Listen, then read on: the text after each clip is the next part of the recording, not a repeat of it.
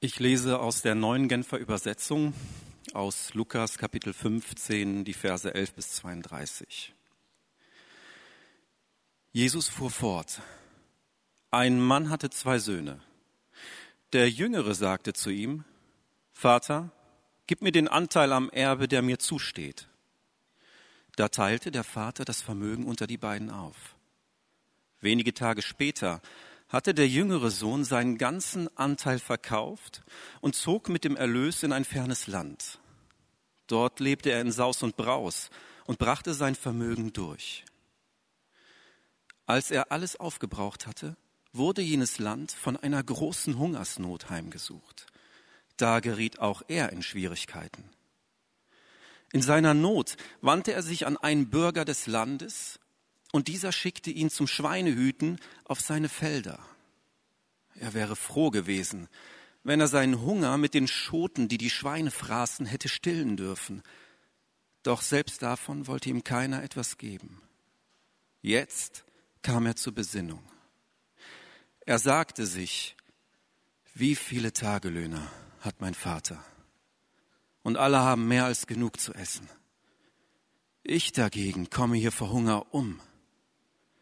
Ich will mich aufmachen und zu meinem Vater gehen und zu ihm sagen, Vater, ich habe mich gegen den Himmel und gegen dich versündigt. Ich bin es nicht mehr wert, dein Sohn genannt zu werden. Mach mich zu einem deiner Tagelöhner. So machte er sich auf den Weg zu seinem Vater. Dieser sah ihn schon von weitem kommen. Voller Mitleid lief er ihm entgegen, fiel ihm um den Hals und küsste ihn. Vater, sagte der Sohn zu ihm, ich habe mich gegen den Himmel und gegen dich versündigt. Ich bin es nicht mehr wert, dein Sohn genannt zu werden. Doch der Vater befahl seinen Dienern, schnell, holt das beste Gewand und zieht es ihm an. Steckt ihm einen Ring an den Finger und bringt ein, ihm ein paar Sandalen. Holt das Mastkalb und schlachtet es. Wir wollen ein Fest feiern und fröhlich sein. Denn mein Sohn war tot und nun lebt er wieder. Er war verloren und nun ist er wiedergefunden. Und sie begannen zu feiern. Der ältere Sohn war auf dem Feld gewesen. Als er jetzt zurückkam, hörte er schon von weitem den Lärm von Musik und Tanz. Er rief einen Knecht und erkundigte sich, was das zu bedeuten habe. Dein Bruder ist zurückgekommen, lautete die Antwort. Und dein Vater hat das Mastkalb schlachten lassen, weil er ihn wohlbehalten wieder hat. Der ältere Bruder wurde zornig und wollte nicht ins Haus hineingehen. Da kam sein Vater heraus und redete ihm gut zu. Aber er hielt seinem Vater vor, so viele Jahre diene ich dir jetzt schon und habe mich nie deinen Anordnungen widersetzt.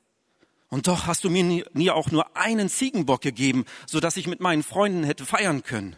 Und nun kommt dieser Mensch da zurück, dein Sohn, der dein Vermögen mit Huren durchgebracht hat, und du lässt das Mastkalb für ihn schlachten.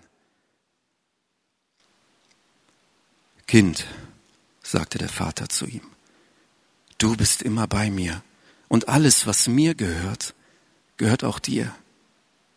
Aber jetzt mussten wir doch feiern und uns freuen. Denn dieser hier, dein Bruder, war tot und nun lebt er wieder. Er war verloren und nun ist er wiedergefunden.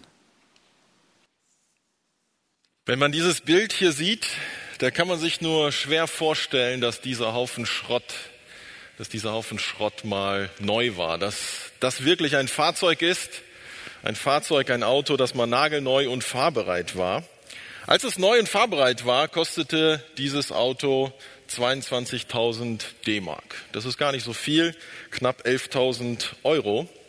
Was denkt ihr, ist dieses Fahrzeug in diesem Zustand wert? Wie viel wärst du bereit, für dieses Auto zu bezahlen?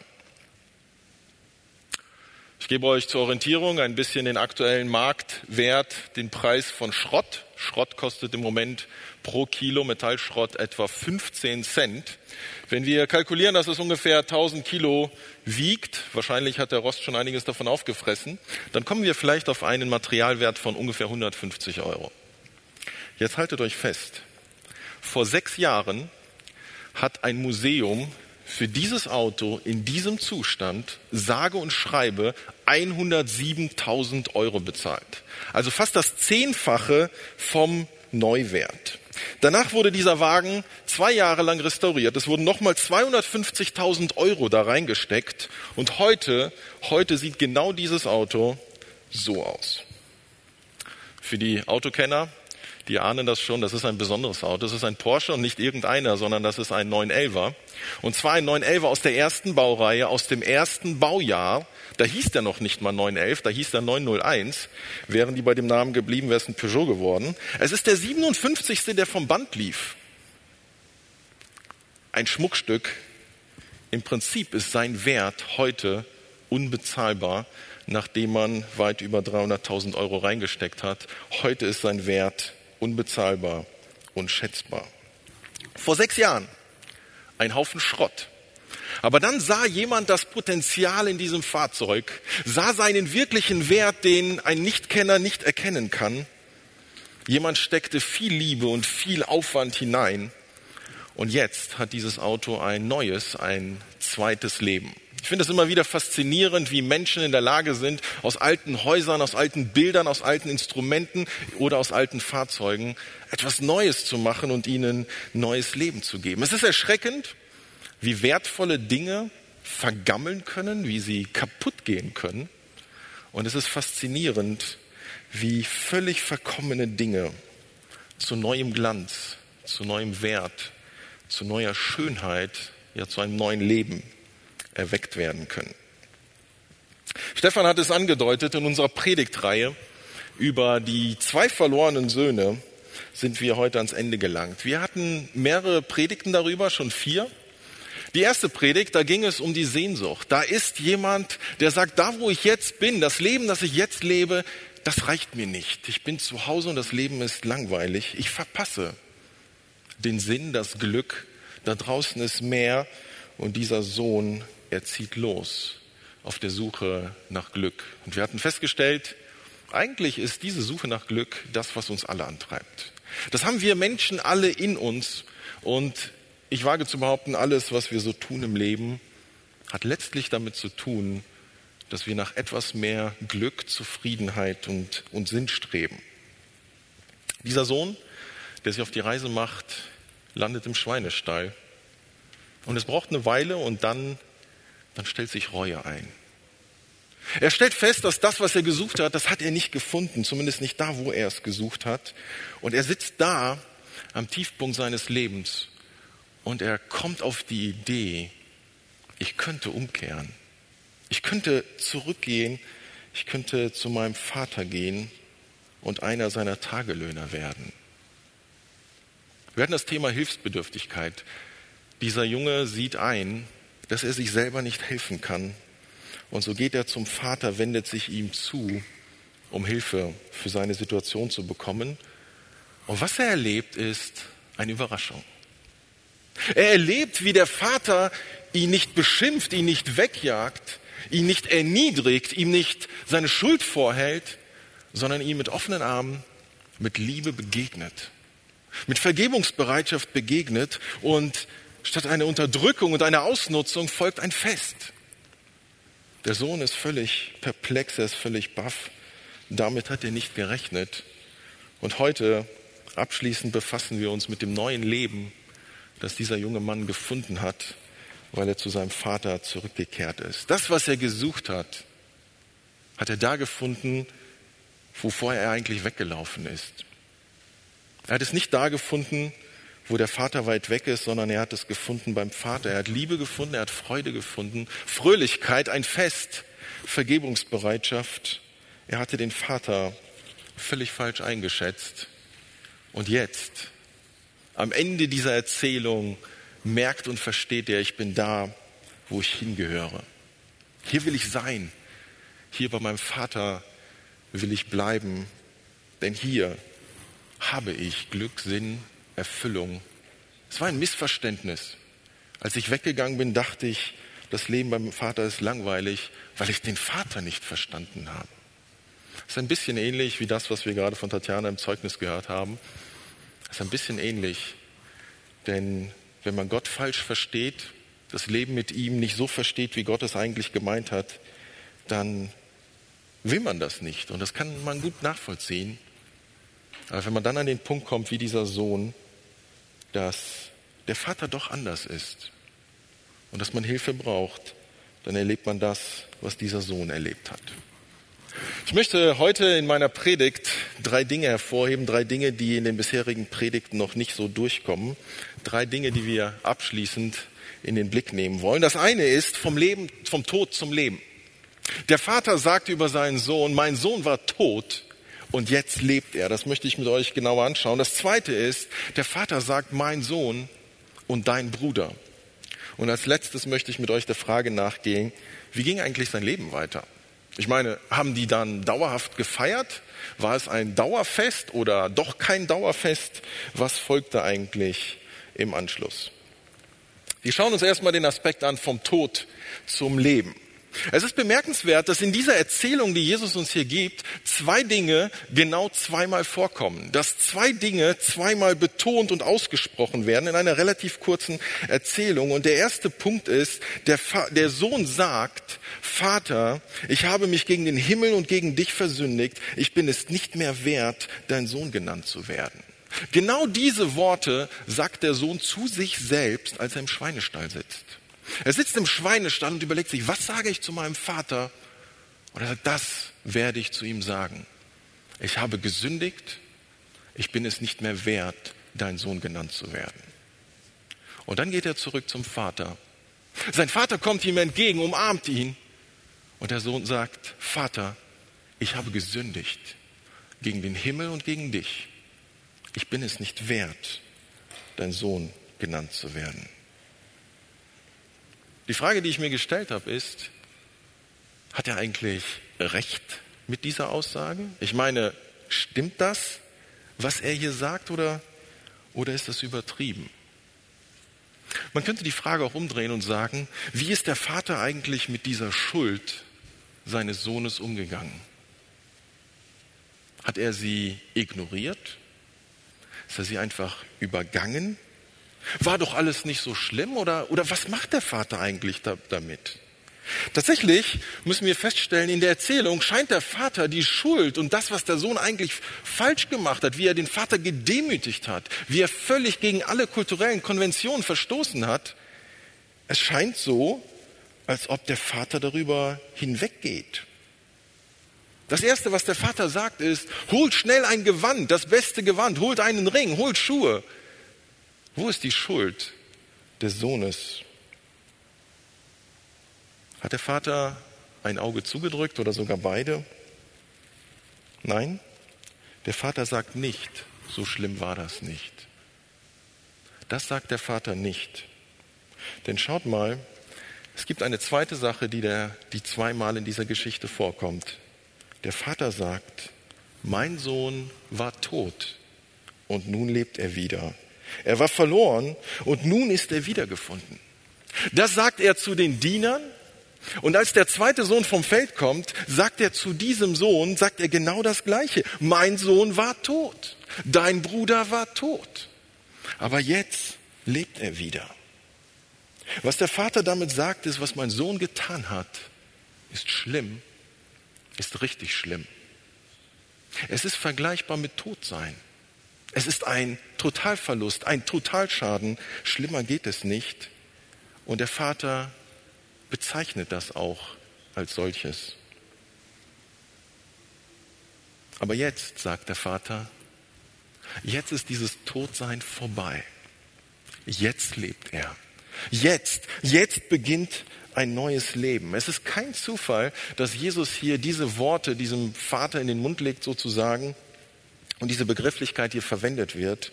Denn diese Begriffe, er war tot und er lebt, das ist ganz normaler neutestamentlicher Sprachgebrauch, um die Bekehrung zu beschreiben. Jemand, der sich bekehrt, war vorher geistlich tot und jetzt lebt er. Jemand, der sich taufen lässt, drückt damit aus, ich war tot in meinen Sünden, aber ich bin von Gott, ich bin durch Jesus auferweckt worden zu einem neuen Leben. Es ist hart, aber die Bibel bezeichnet das menschliche Leben in der Gottesferne, außerhalb einer Beziehung von Gott, als Tod. Tod in unseren Sünden. Tod ohne Gott. Tod ohne Sündenvergebung. Wir sind tot in unseren Sünden. Und das unabhängig davon, in welchem Schweinestall wir gelandet sind. Und vielleicht sind wir gar nicht im Schweinestall, sondern kurz vor dem Schweinestall oder sogar weit weg vom Schweinestall. Der entscheidende Punkt ist nicht der Schweinestall, der entscheidende Punkt ist die Entfernung zu Gott, die Trennung von Gott. Und das bezeichnet die Bibel als, wir Menschen sind tot in unseren Sünden. Wir sind vergammelt, wir verrotten, so wie dieser alte Porsche, den ich euch gezeigt habe, weil wir ein Leben leben ohne Gott, weil wir Gott ignorieren, weil wir ohne Gott leben. Ein Leben, das wir für uns selber leben und nicht für unseren Schöpfer und nicht in einer Beziehung mit diesem Schöpfer, ist aus Gottes Perspektive so nutzlos und so bedeutungslos und so leer wie tot sein. Und deshalb diese drastische Formulierung, wer ohne Gott lebt, ist tot in seinen Sünden. Ich möchte uns einen Text lesen aus Epheser Kapitel 2. Ich habe den Text hier nicht mit eingeblendet, weil ich euch einfach bitten möchte, zuzuhören und den Text auf euch wirken zu lassen. Epheser Kapitel 2, da haben wir genau diese Begrifflichkeit und Paulus umschreibt, worum es hier geht zwischen Tod und Auferstehung. Paulus schreibt an Christen und er sagt dort Folgendes. Auch euch hat Gott zusammen mit Christus lebendig gemacht. Ihr wart nämlich tot. Tot aufgrund der Verfehlungen und Sünden, die euer früheres Leben bestimmten. Ihr hattet euch nach den Maßstäben dieser Welt gerichtet und wart dem gefolgt, der über die Mächte der unsichtbaren Welt zwischen Himmel und Erde herrscht, jenem Geist, der bis heute in denen am Werk ist, die nicht bereit sind, Gott zu gehorchen. Wir alle haben früher so gelebt. Wir ließen uns von den Begierden unserer eigenen Natur leiten und taten, wozu unsere selbstsüchtigen Gedanken uns drängten. So wie wir unserem Wesen nach waren, hatten wir, genau wie alle anderen, nichts verdient als Gottes Zorn. Doch Gottes Erbarmen, das Erbarmen des Vaters, ist unbegreiflich groß. Wir waren aufgrund unserer Verfehlungen tot, aber er hat uns so sehr geliebt, dass er uns zusammen mit Christus lebendig gemacht hat. Ja, es ist nichts als Gnade, dass ihr gerettet seid. Zusammen mit Jesus Christus hat er uns vom Tod auferweckt und zusammen mit ihm hat er uns schon jetzt, haltet euch fest, hat er uns schon jetzt einen Platz in der himmlischen Welt gegeben, weil wir mit Jesus Christus verbunden sind. Bis in alle Ewigkeit will er damit zeigen, wie überwältigend groß seine Gnade ist, seine Güte, die er uns durch Jesus Christus erwiesen hat. Noch einmal, durch Gottes Gnade seid ihr gerettet, und zwar aufgrund des Glaubens. Ihr verdankt eure Rettung also nicht euch selbst, nein, sie ist Gottes Geschenk. Sie gründet sich nicht auf menschliche Leistungen, so dass niemand vor Gott mit irgendwas groß tun kann. Was für ein faszinierender Text, in dem Paulus beschreibt, der Ausgangspunkt eines jeden Menschen ist Todsein vor Gott. Über jeden Menschen auf dieser Erde sagt Gott genau das. Über jeden Christen, für jeden Christen gilt genau dieser Text. Wir waren tot in unseren Sünden. Und Paulus zählt hier drei Dinge auf. Er sagt, wir haben gelebt nach den Maßstäben dieser Welt. Wir haben gelebt, zweitens, unter der Herrschaft des Teufels, auch wenn wir das nicht wahrhaben wollen, auch wenn wir das nicht unbedingt realisieren. Fakt ist, wenn wir nicht bei Gott sind, sind wir bei seinem Gegenspieler. Und drittens, Paulus sagt, wir haben gelebt nach den Begierden, nach unseren eigenen egoistischen, egozentrischen Wünschen. Aber Gott ist mit seinem Erbarmen zu uns gekommen. Er hat uns so sehr geliebt, dass er in seinem Sohn Jesus Christus zu uns kam um unser Sündenproblem zu lösen.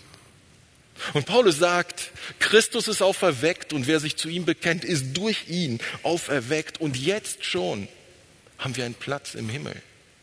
Ihr Lieben, das ist eine Transformation von Todsein zu Leben. Von der Trennung von Gott zu einem Leben mit Gott, das ewig so weitergeht. Paulus sagt, es ist ein Geschenk es hat nichts mit menschlicher Leistung zu tun. Das Einzige, worauf es ankommt, ist, wie dieser verlorene Sohn, zu sagen, da wo ich bin, da gehöre ich nicht hin. Dafür bin ich nicht geschaffen. Hier will ich nicht sein, hier werde ich nicht glücklich. Vielleicht vorübergehend, eine Zeit lang macht das Leben so Spaß, aber es funktioniert nicht. Das Gesamtpaket passt nicht. Ich muss zurück. Und da, wo wir, genauso wie dieser verlorene Sohn, sagen, ich habe gesündigt vor dem Himmel und vor dir, da, wo ein Mensch das sagt, da sagt Gott, ich mache dich neu. Ich sehe dein Potenzial. Und mehr noch, ich liebe dich so, wie du bist. Ich gebe dir ein neues Leben. Der verlorene Sohn hat gesagt, ich bin es nicht wert, dein Kind zu sein. Aber der Vater hatte eine andere Meinung dazu. Der Vater sagt, doch bist du. Was du verdient hast, ist nicht das, was ich dir schenke. Ich schenke dir viel mehr. Ich nehme dich an. Ihr Lieben, wir sehen an dieser Geschichte, Gott ignoriert die Sünde nicht. Gott ignoriert es nicht, dass wir Schuld auf uns geladen haben, dass wir verloren sind. Aber die Überraschung ist, Gott hat eine Lösung. Gott kann mit unserer Schuld umgehen. Gott ignoriert unsere Sünde nicht, aber er kann mit ihr umgehen, weil er den Preis bezahlt hat und weil er uns neues Leben gibt. Eine neue Chance, ein neues Leben, ein Geschenk des Vaters vom Tod zum Leben. Das alles, was wir dazu beitragen, ist Reue und Umkehr. Das neue Leben schenkt uns dann der Vater. Der zweite Aspekt, den ich heute betonen möchte, ist die Aussage, mein Sohn und dein Bruder. Was sagt dieser Vater über seinen Sohn, der wiedergekommen ist?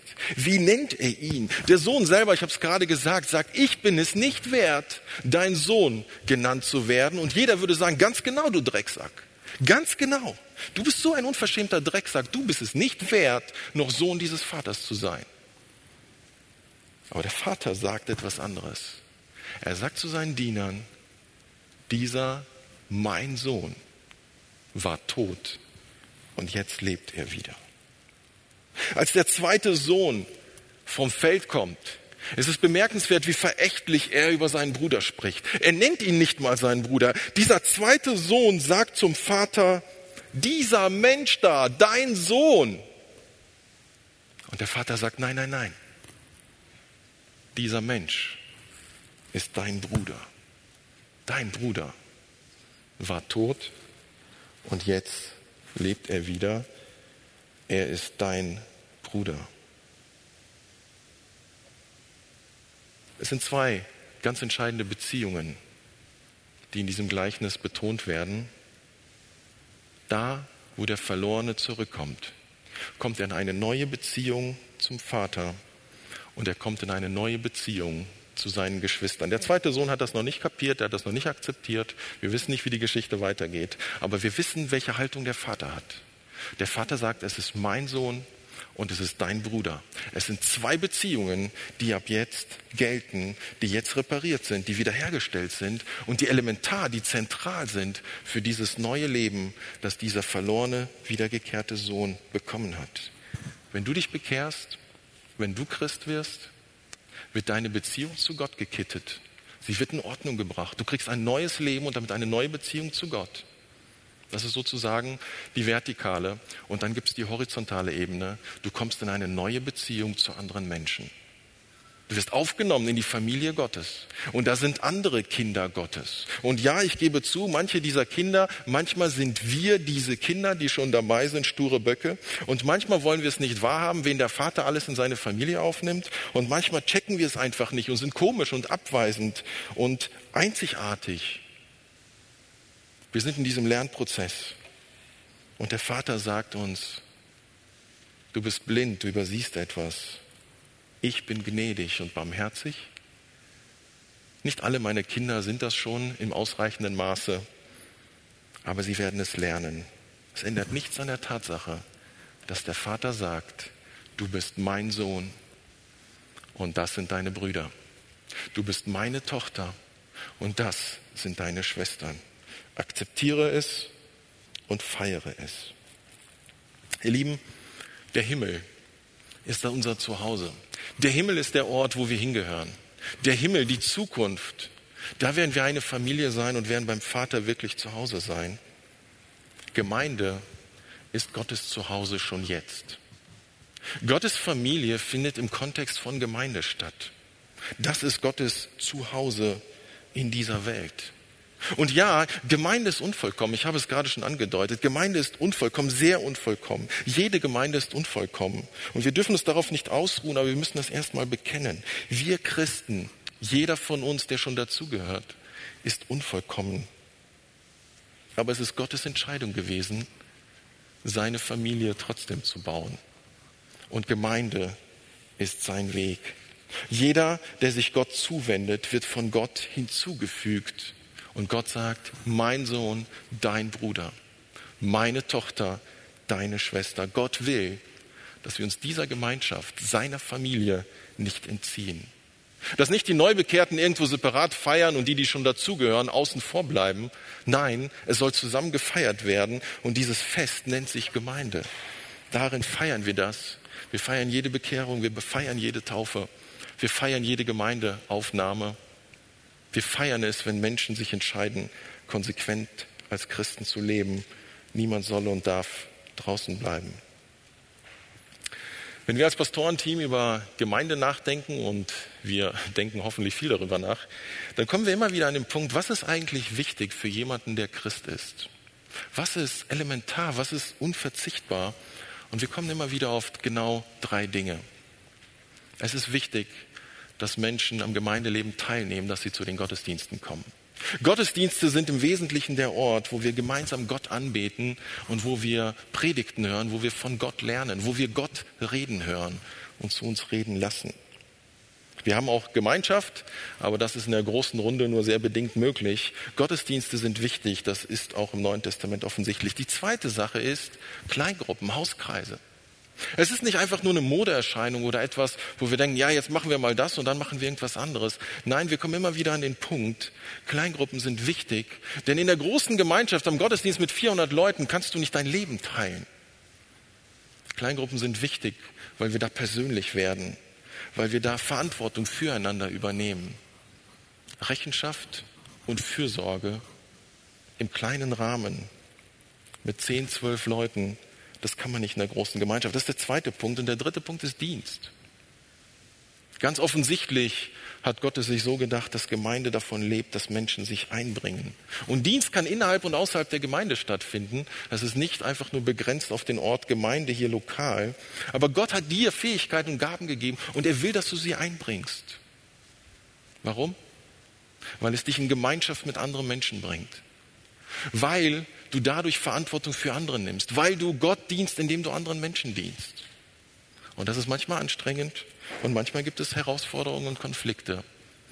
Aber das wird dich ändern. Das formt und prägt jeden von uns. Es ist Gottes Ziel, dass wir in Gottesdiensten sind. Wir denken, dass es Gottes Ziel ist, dass du in einer Kleingruppe bist. Und wir denken, dass es Gott wichtig ist, dass du Gott dienst. Denn er hat dich befähigt, ihm zu dienen und das geht am besten, wenn man anderen Menschen dient. Wenn Gott sagt, du bist mein Sohn, wenn Gott sagt, du bist meine Tochter und zu allen Christen sagt, das ist dein Bruder, das ist deine Schwester, ihr Lieben, dann hat das Konsequenzen, dann können wir das nicht einfach ignorieren und sagen, ich mache mein eigenes Ding. Weder von der einen Seite noch von der anderen. Und deshalb möchte ich dich ermutigen, wo auch immer du stehst, mach den nächsten Schritt. Vielleicht bist du noch nicht bekehrt, vielleicht hast du die Entscheidung für Jesus noch nicht getroffen, dann triff diese Entscheidung. Wenn du dich bekehrt hast, aber noch nicht taufen lassen hast, dann triff diese Entscheidung. Mach den nächsten Schritt. Sag ja. Ja, ich will dazugehören. Werde Teil einer Kleingruppe. Werde Teil dieser Gemeinde oder einer anderen Gemeinde.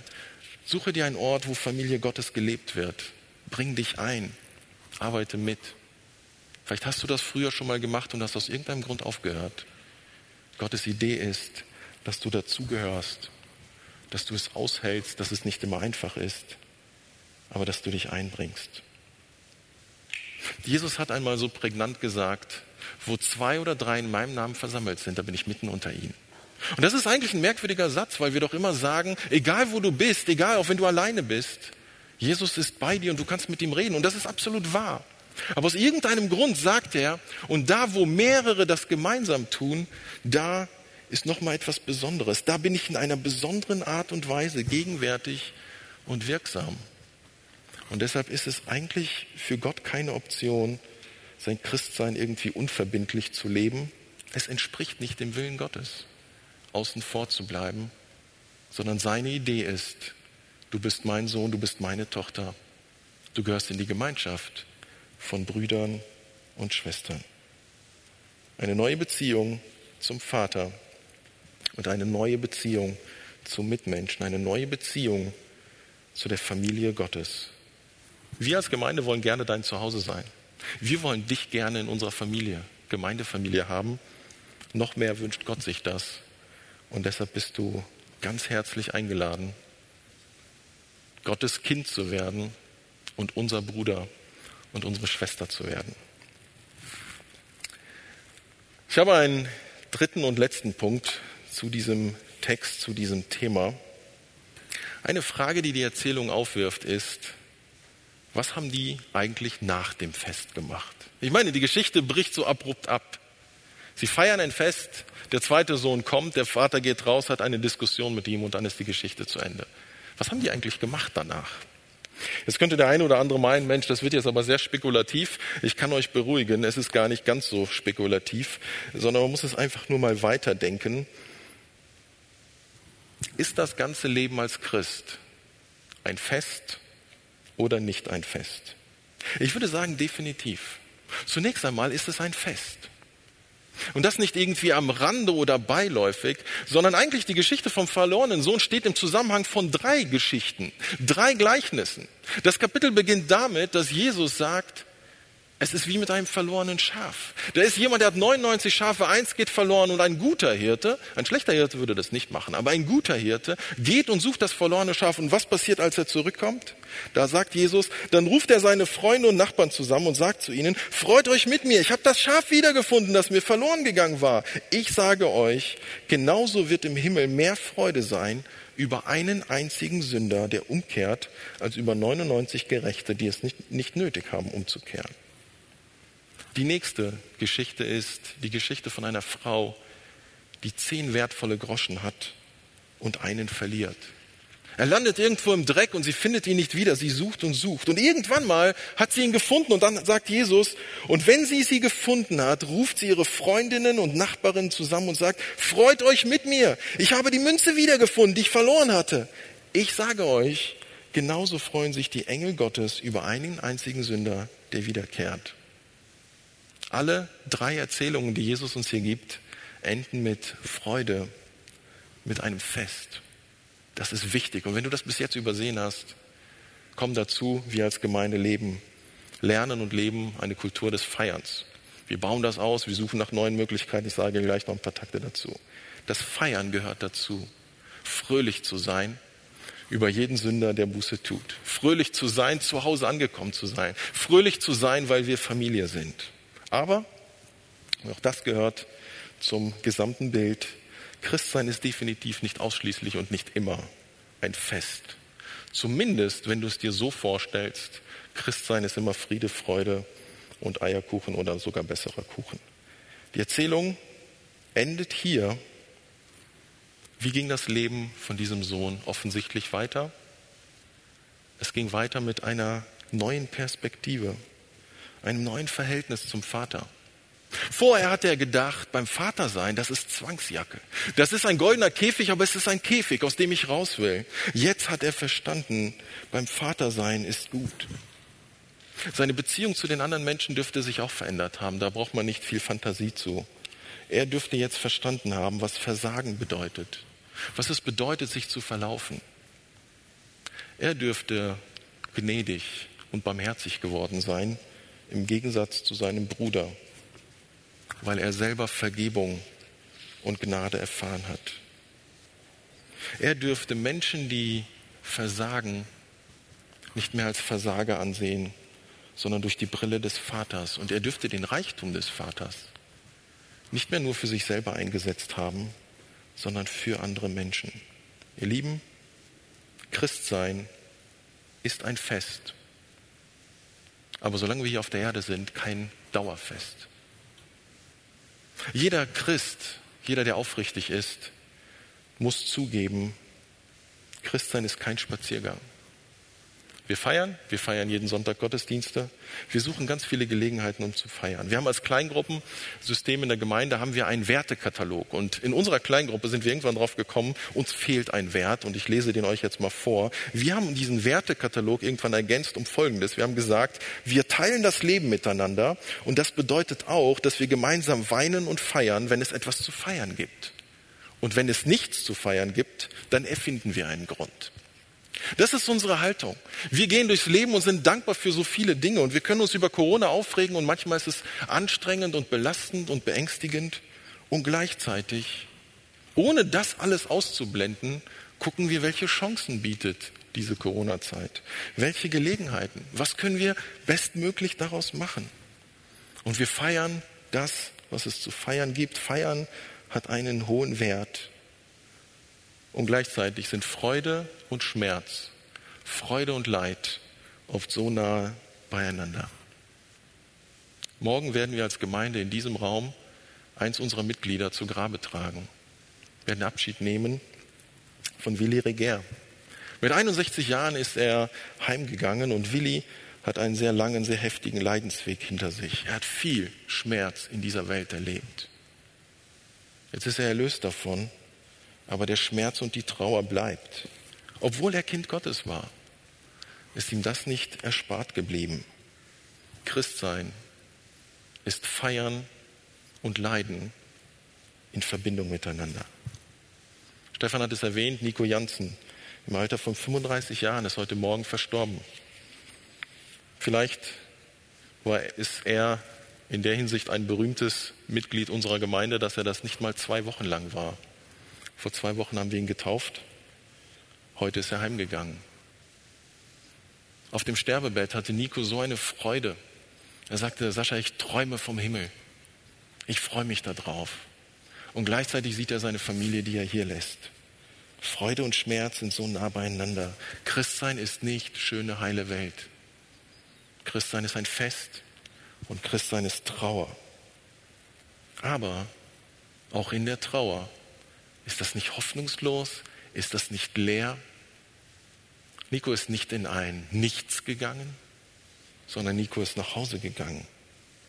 In Trauer, Schmerz, Verzweiflung und Enttäuschung ist das reale Leben als Christ immer noch der beste Weg zu leben und zu sterben, weil man weiß, dass man in der Gegenwart des Vaters ist und in dieser Gegenwart bleibt.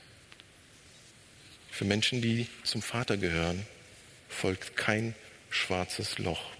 Und so haben wir Sinn, Erfüllung und Ziel in diesem Leben und Hoffnung in Form von Sicherheit, von Garantie für das diesseitige Leben. Und insofern, wenn ich das auflösen darf, ist Christsein ein Dauerfest. Auf dieser Erde ist es ein gemischtes Fest. In der Ewigkeit, im Himmel, folgt das Dauerfest. Jesus sagt in Johannes 10, Vers 10, dass er gekommen ist, um uns das Leben in Fülle zu geben, um uns alles vom Leben zu geben, um uns das zu geben, wofür der Vater uns erschaffen hat, wofür Gott uns erschaffen hat. Im Übrigen, auch im Zusammenhang unseres Gleichnisses wird deutlich, dass das Leben kein Dauerfest auf dieser Erde ist. Nur ein paar Verse vorher spricht Jesus darüber, wer mein Jünger sein will, der muss alles hinter sich lassen. Er muss seine Prioritäten neu sortieren. Und selbst seine Geschwister, seine Eltern, seine Familie muss er sozusagen hinten anstellen. Und Jesus sagt, überschlag die Kosten der Nachfolge. In Kapitel 16 kommt Jesus auf Geld zu sprechen und sagt, ihr könnt nicht beidem dienen. Ihr könnt nicht mir nachfolgen und geldgierig sein. Ihr könnt nicht mir nachfolgen und materialistisch leben. Das ist nicht vereinbar. Und Jesus sagt, das ist mit ein Preis. Verwende deine Ressourcen, deine Zeit, dein Geld, deine Energie, um Gott zu dienen. Jemand sagte einmal, Christsein ist nicht ein Leben mit einer rosaroten Brille, sondern mit einer Brille mit der richtigen Sehstärke. Christsein ist nicht ein Leben mit einer rosaroten Brille, sondern eine Brille mit der richtigen Sehstärke. Wenn du Christ wirst, bekommst du eine andere Perspektive auf das Leben. Was ist wirklich wichtig? Was zählt wirklich? Mit dieser Brille siehst du die Gegenwart und die Zukunft genau so, wie sie von Gott gedacht ist und wie sie aus Gottes Perspektive ist. Freude und Leid sind kombiniert. Aber es gibt so viel zu feiern. Und dazu möchte ich dich ermutigen. Feiere das Leben. Feiere deine Beziehung. Feiere deine Beziehung zu Gott, wenn du Christ bist. Feiere deine Beziehung zu anderen Christen, wenn du Christ bist. Lebe bewusst, lebe befreit. Lebe fokussiert das Leben, zu dem Gott dich befreit hat, das neue Leben, das er dir geschenkt hat. Ich möchte schließen, schließen mit dem Thema das Erwachen zum Leben. Und ich möchte dich fragen, wo du stehst. Wo stehst du? Wo, wo siehst du dich? Wo siehst du dein Leben? Und wo siehst du den Vater? Wie bewertest du dein Leben? Schweinestall, Edelschweinestall, weit weg vom Schweinestall, vielleicht hast du ein gutes Leben, auch ohne den Vater. Ich möchte dich einladen, das zu Ende zu denken. Vielleicht bist du Christ und du erlebst das Christsein, das beim Vater sein als goldenen Käfig, als einengend, als langweilig. Können das immer und immer wieder nur wiederholen in dieser Predigtreihe. Frag dich bitte, ob du den Vater richtig verstanden hast. Ist der Vater wirklich eine Spaßbremse? Wirklich ein Partyverbieter? Ein, ein Spaßkiller? Ist Christsein wirklich immer nur Leistung, Leistung, Forderung? Es ist nicht viel mehr eine Gabe, ein Geschenk. Es ist nicht ein Fest. Wie sicher bist du, dass du den Vater und dass du Christsein richtig verstanden hast? Und wenn du diese Fragen zulässt, wenn du zulässt, ob du den Vater wirklich richtig verstanden hast, wenn du dich traust, den Vater zu bitten, zeig dich mir, zeig mir, was ich übersehen habe, zeig mir den Weg zurück, zeig mir den Weg zum wahren Leben, dann wird der Vater dir das zeigen. Wir Menschen behandeln Gott manchmal wie ein Pilot seinen Fallschirm benutzt. Ein Hobbypilot hat in der Regel einen Fallschirm dabei. Er will den auch dabei haben, aber er hofft, dass er ihn nie brauchen wird. Christsein ist anders gedacht. Christsein ist gedacht nicht als Notnagel, Gott nicht als Fallschirm, sondern Gott als Flugkapitän. Der Vater weiß, was gut ist. Und der Vater hat eine Familie, in die er dich aufnehmen will. Und ich möchte dich einladen, zu diesem Vater zu kommen. Alles, alles beginnt mit deiner Entscheidung. Die kann dir keiner abnehmen, die will dir keiner abnehmen. Niemand will dich dazu drängen. Und wir wollen dich wirklich dazu einladen. Wir haben diese Woche als Gemeinde etwas Neues erfunden, nämlich die digitale Bekehrung. Also falls du nicht wusstest, dass das gibt, das gibt es auch erst seit ein paar Tagen. Äh, die digitale Bekehrung. In Corona-Zeiten, angepasst an die Corona-Zeit, haben wir die Bekehrung digitalisiert, sozusagen Corona-konform gemacht während dem nächsten Lied. Ich möchte dich einladen, dass während dem nächsten Lied, das Lied, das wir in dieser Predigtreihe schon mal gehört haben, ist da jemand? Während diesem Lied möchte ich dir die Möglichkeit geben, einfach Kontakt zu uns aufzunehmen. Schreib uns eine SMS, schreib uns eine WhatsApp, schreib uns eine E-Mail, hier sind unsere Nummern und schreib uns einfach entschieden. Schreib uns dieses eine Wort, entschieden. Du darfst doch schreiben, nicht entschieden. Wenn du noch nicht so weit bist, wenn du dich nicht entschieden hast, wenn du in diesem Prozess bist, kannst du auch schreiben, nicht entschieden. Aber wenn du dich entschieden hast, und das ist so ziemlich egal wofür, wenn du dich entschieden hast, ich will mit Jesus leben, ich will zurück zum Vater, dann schreib uns einfach entschieden. Wenn du sagst, ich habe mich entschieden, ich will mich taufen lassen, schreib uns entschieden. Wenn du sagst, ich will Mitglied werden, schreib uns entschieden.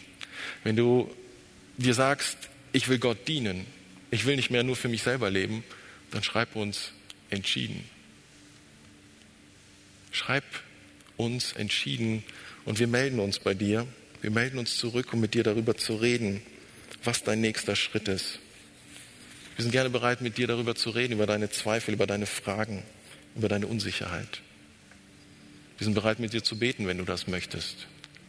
Mach nur heute diesen einen Schritt und schreibe entschieden. Ich habe hier Sam, Victor und mich reingenommen, unsere Nummern. Der André ist gerade im Urlaub, den lassen wir in Ruhe. Ähm, das sind die Nummern. Du kannst uns schreiben, du kannst jemand anderen schreiben. Vielleicht kennst du jemanden aus der Gemeinde, du kennst einen Christen von egal wo. Schreib diese Person einfach an und schreib, ich habe mich entschieden. Und diese Person wird sich bei dir zurückmelden. Und wir finden einen Termin und wir werden reden. Und wenn du diese Entscheidung festmachst, werden wir mit dir feiern. Corona-konform, zwei Haushalte, kein Problem, wir feiern und der Tag kommt, an dem Corona vorbei ist und dann feiern wir groß als ganze Gemeinde. Aber ich möchte dich einfach bitten, nutz die Zeit, wenn du weißt, die Entscheidung ist reif. Ich drücke mich davor etwas, was ich eigentlich will, was ich eigentlich verstanden habe. Dann schreib uns während diesem nächsten Lied an egal wen von uns, schreib einfach entschieden. Und dann nehmen wir Kontakt zu dir auf und ähm, kommen ins Gespräch und schauen wir dann, wie wir gemeinsam feiern können. Wir hören jetzt das Lied.